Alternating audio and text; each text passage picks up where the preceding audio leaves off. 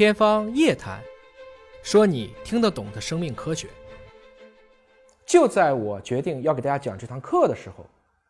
突然我看到了这篇文章。今年二月二十六日，在《柳叶刀》上发表，数百万人死前遭受到过度医疗，经历了这些不必要的痛苦。那么具体来讲，由于救死扶伤，不管是在东方世界、西方世界，大家都会这么去想。过于的强调通过积极的治疗去延长生命，在姑息治疗的这种可及性，包括我们刚才讲的，我们应该如何去做这种疼痛的管理，我们应该如何去做这种心理的咨询，我们应该如何去做安宁疗护，并普及其中的这些规培技术，它其实存在着一个巨大的不平等。而生命越临近终末，其治疗费用越高昂。久病床前无孝子，一人走后全家债。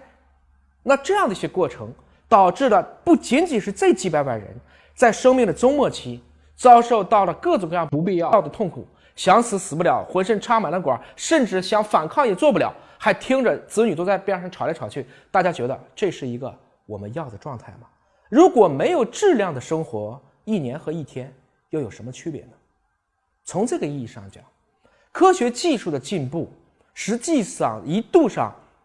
助长了人们认为死亡终究能打败的想法，甚至大家很多人开始考虑永生。但它同样的副产品双刃剑，就会造成在生命的终末期，我们对很多医学干预开始过度依赖了。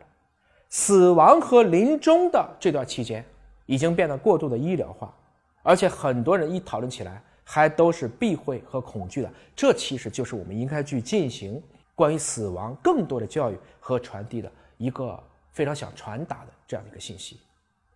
我想，对我来讲，我希望我每一天都是健健康康的，我每一天都是富有成就感的，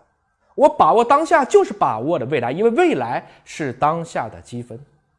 真当我要离开这个世界的时候，我希望我有选择，我可以体面的与世界告别。这是对一个即将逝去生命更好的尊重啊！